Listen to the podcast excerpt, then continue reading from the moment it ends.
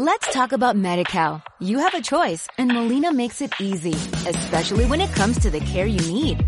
So let's talk about you, about making your life easier, about extra help to manage your health. Let's talk about your needs now and for the future. Nobody knows MediCal better than Molina. It starts with a phone call. Call 866-420-5330 or visit meetmolinaca.com. Let's talk today. Hola, bienvenido a Quantum Babylon, inducido con vosotros, Amable Gago.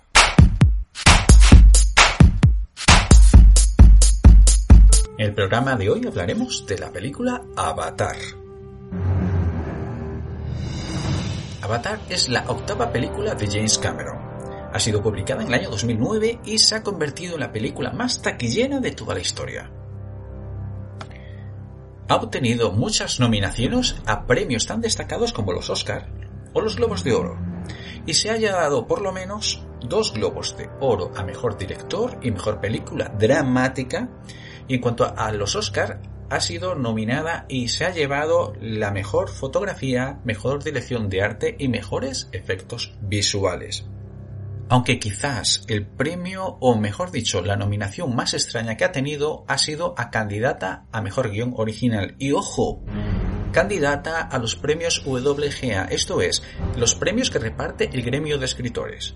Este dato es muy interesante, ya que si somos sinceros y honestos con esta película, el guion no tiene, en verdad, nada de original, o casi nada es un guion bastante trillado o usado por otras películas y por lo tanto es un guion que bebe de fuentes conocidas, llegando incluso a tener que enfrentarse a varias demandas que le acusaban de plagio.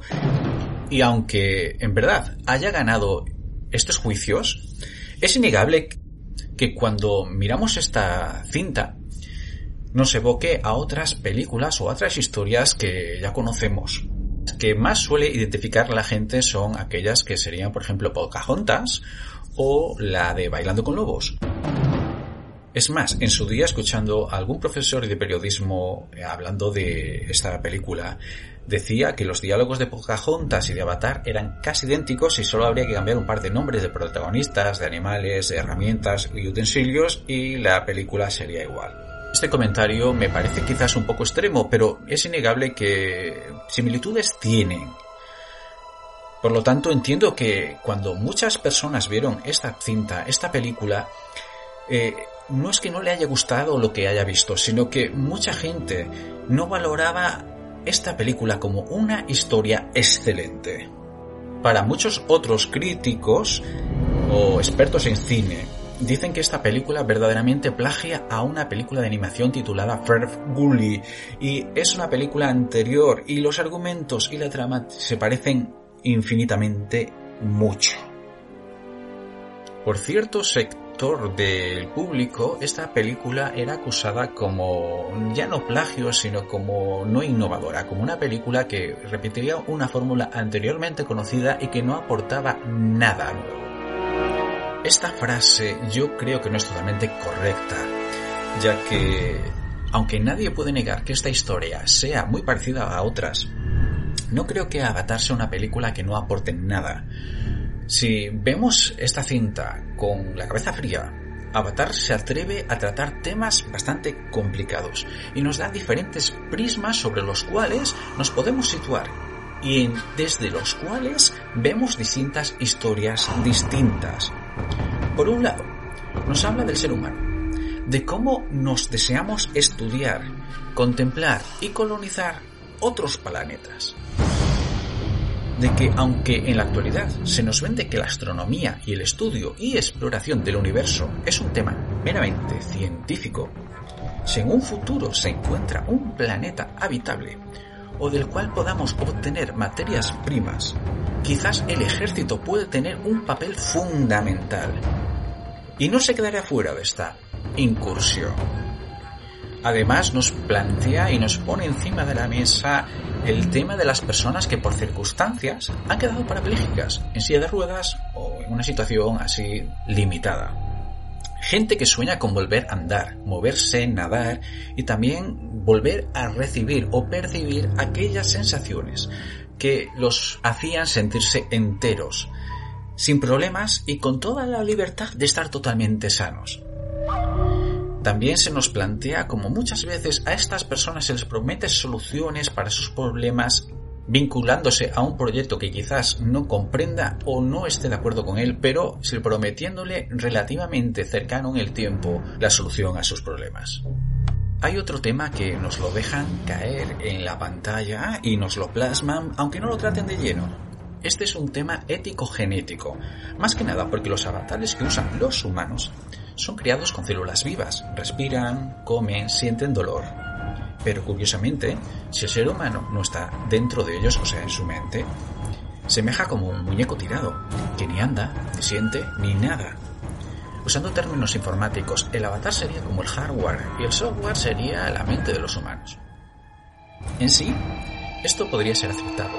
De primeras creo que casi por todos, sin problema. Pero luego, cuando nos enteramos de que en verdad estos, digamos, avatares humanos son réplicas exactas de los ciudadanos de ese planeta, esto ya no suena ni pinta igual de bien. Más que nada porque ¿cómo han conseguido estos avatares? ¿Cómo se ha anulado la mente o la personalidad del avatar usado? Cuando nacemos, ¿la mente o el espíritu existen? ¿Tenemos personalidad? O esto se adquiere con el tiempo? Indudablemente, el tema principal de esta película y el que más desarrolla es el tema por el cual dicen que ha sido plagiado.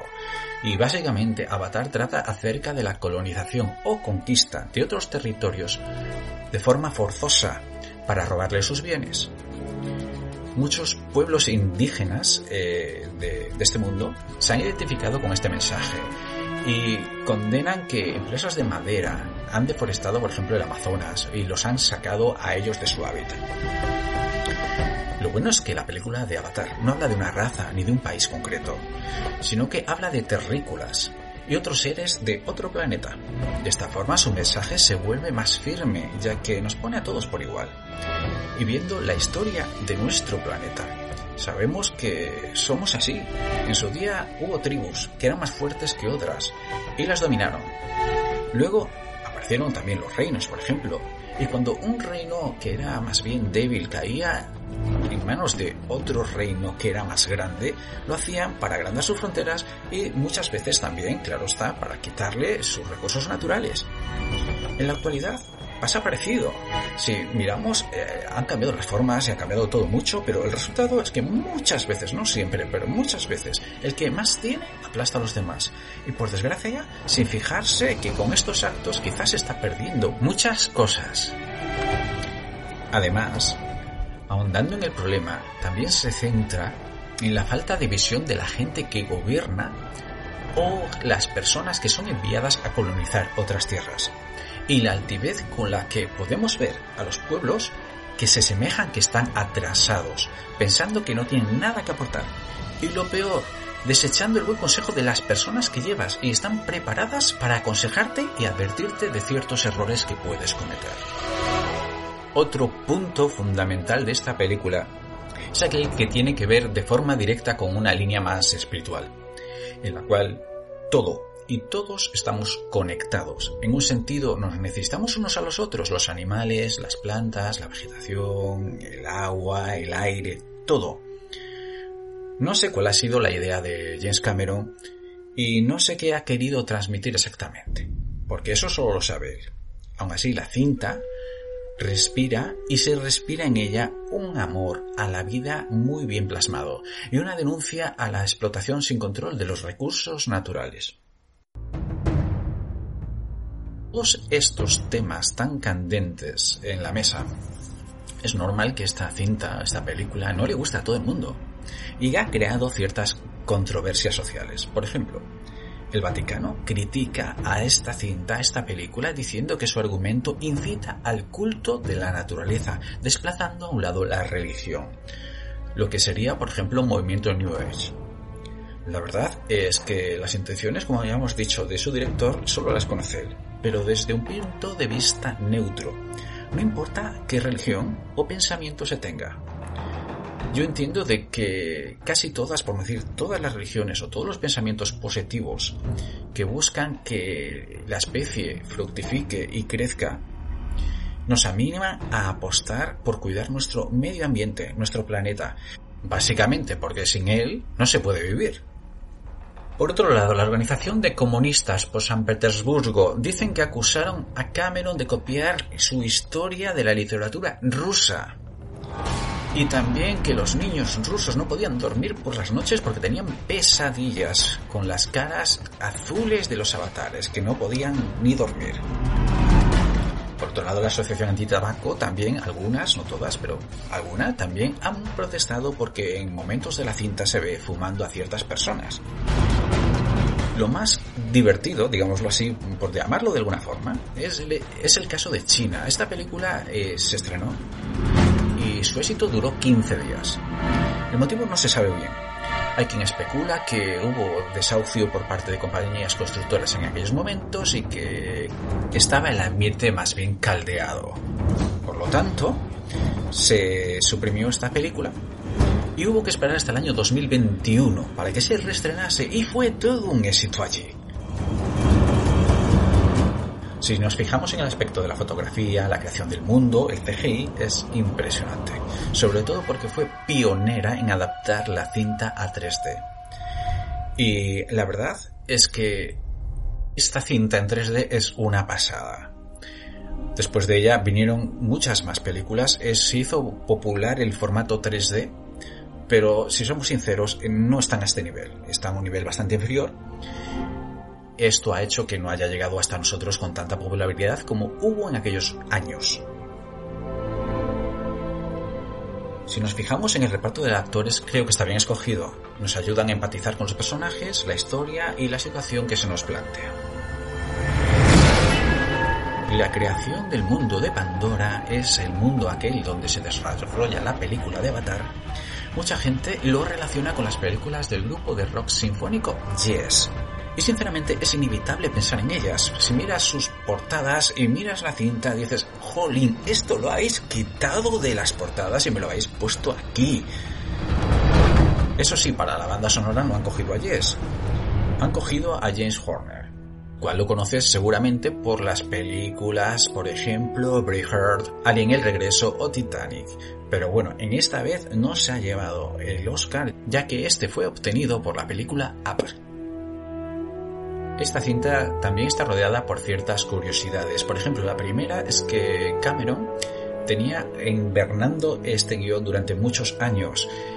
Hay quien dice que fueron 15 años. Y se animó a llevarla al cine cuando, viendo El Señor de los Anillos, contempló el personaje Gollum, un personaje hecho con CG y todo de tal forma que se dio cuenta que esta tecnología había avanzado lo suficiente como para adaptarse a su proyecto.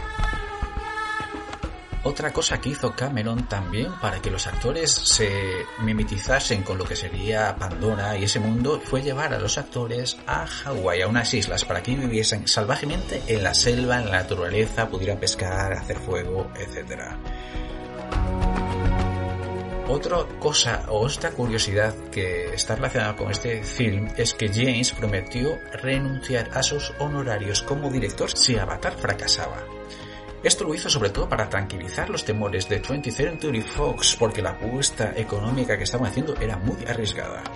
Y como última curiosidad o apunte, me gustaría decir que Cameron, antes del estreno de la película en Cinema Expo 2009 en Ámsterdam, hizo un pase especial a tres personas, a Steven Spielberg, a Peter Jackson y a George Lucas. Le puso 24 minutos de avatar. Y esta gente, cuando vio lo que se le estaba mostrando, le dijo, bueno, tú con esto seguro, estate tranquilo que triunfas.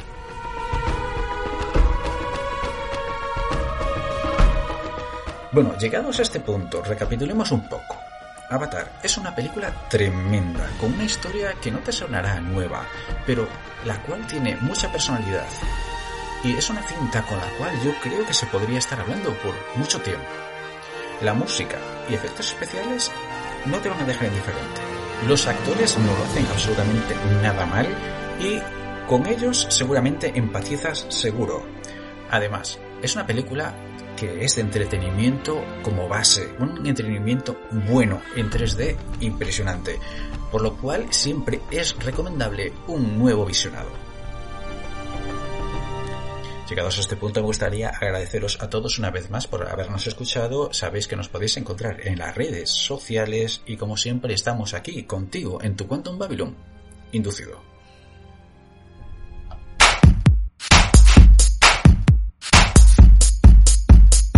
Let's talk about MediCal. You have a choice and Molina makes it easy, especially when it comes to the care you need. So let's talk about you, about making your life easier about extra help to manage your health. Let's talk about your needs now and for the future. Nobody knows Medi-Cal better than Molina. It starts with a phone call. Call 866-420-5330 or visit meetmolinaca.com. Let's talk today.